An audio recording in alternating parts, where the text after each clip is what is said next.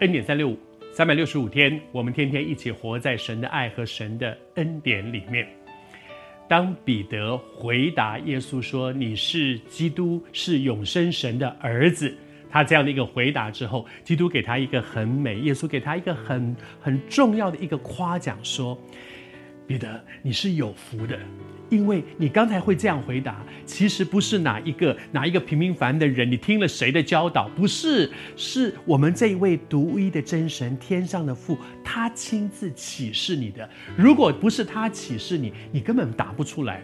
其实彼得自己大概也听不太懂他在说什么，因为那个时候真理的那个渐进的启示，他们根本不明白什么叫做圣子，什么叫做神的独生啊，他不懂这些。可是他说出来了。我也求神恩待我们。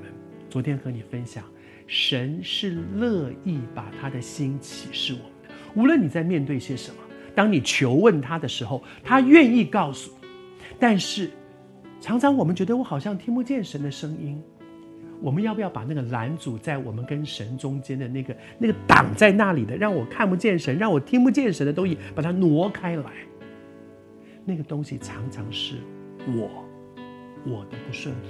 我的坚持，其实我就是要这样。我我我想求问神，只是希望他替我所做的决定背个书，让我心里安心啊！神，那我我祷告过你了哦。但是如果你愿意顺服下来，奉主的名祝福你，你的耳朵被打开，你听得见神对你的启示，祝福你在顺服当中，走在神的心意当中，这就必定蒙福。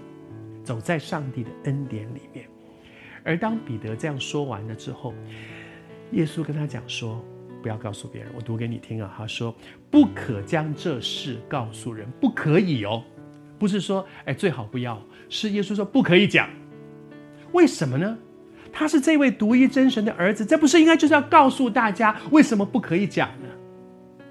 因为神的时候还没有到，当时许多人要抓他的把柄。”抓他的把柄，要把他拉去钉十字架，要把他把他要害死他。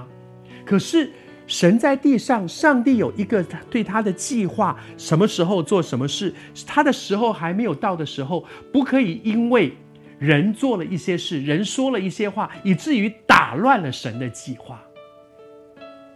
我也想和你分享，在我们的生命当中，许多的时候，我觉得神也常常对我们说不可以。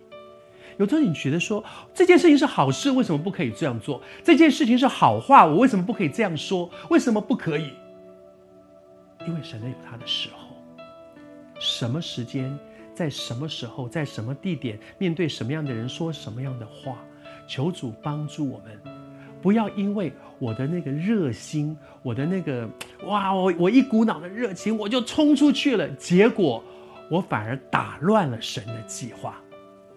求主帮助我们，让我们在神的恩典当中，当我们用自己的想法去做了一些我觉得对的事、好的事，结果把神的计划打乱了，我们就是给神添乱。